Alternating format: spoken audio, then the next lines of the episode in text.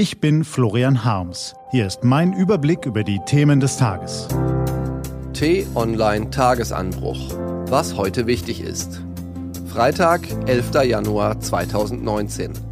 März wird abserviert, Präsidentenwahl im Kongo und das Kreml-Netzwerk in Deutschland.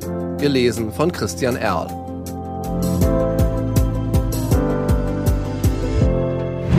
Was war? Wahl im Kongo.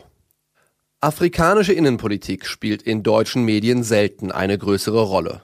Meist erfahren wir von den Ländern südlich der Sahara nur in kurzen Meldungen über Gewalt, Putsche, Epidemien. Heute möchte ich eine positive Meldung aus der Demokratischen Republik Kongo dagegen stellen.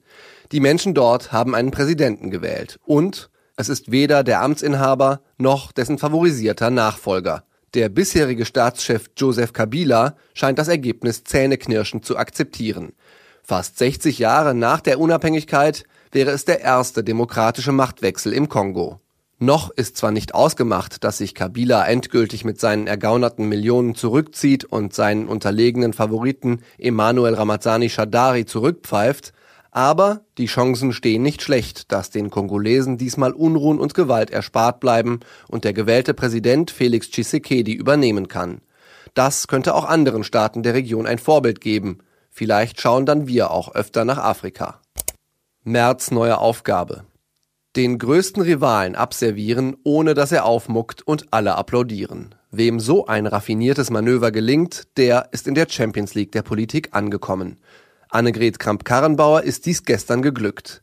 Ihr Konkurrent Friedrich Merz der Mann, der CDU-Chef anstelle der CDU-Chefin werden wollte, der insgeheim Kanzler anstelle der Kanzlerin werden wollte, dieser Hoffnungsträger aller CDU-Jünger also, die vom Merkelismus mühselig und beladen sind, dieser Supermann wird nun, tusch, Mitglied einer Expertenkommission zur sozialen Marktwirtschaft.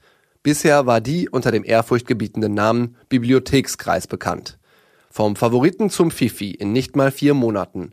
Warum lässt sich Merz das gefallen? Vielleicht, weil er nicht nur ein guter Verlierer, sondern auch Realist ist. In einer erneuerten AKK-CDU würde er immer nur den Ersatzkapitän geben. Das fand er schon damals unter Spielführerin Merkel blöd. Und falls die neue Kapitänin patzt, kann er ja immer noch aufs Feld zurückstürmen.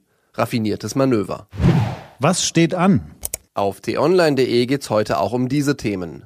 Die T-Online-Redaktion hat gemeinsam mit dem ARD-Magazin Kontraste untersucht, wie Russland mit Kulturpolitik Einfluss in Deutschland nimmt. Unter anderem sitzt der Berliner Telegraph in der russischen Botschaft und treibt die Annexion der Krim voran. Und der türkische Präsident Erdogan lässt US-Präsident Trump beim geplanten Truppenabzug aus Syrien in der Sackgasse stehen. Das war der T-Online-Tagesanbruch vom 11. Januar 2019. Produziert vom Online-Radio- und Podcast-Anbieter Detektor FM. Morgen gibt's den Tagesanbruch am Wochenende mit dem Rückblick auf die wichtigsten Themen der Woche und dem Ausblick auf das, was kommt. Ich wünsche Ihnen einen frohen Freitag und dann ein schönes Wochenende. Ihr Florian Harms.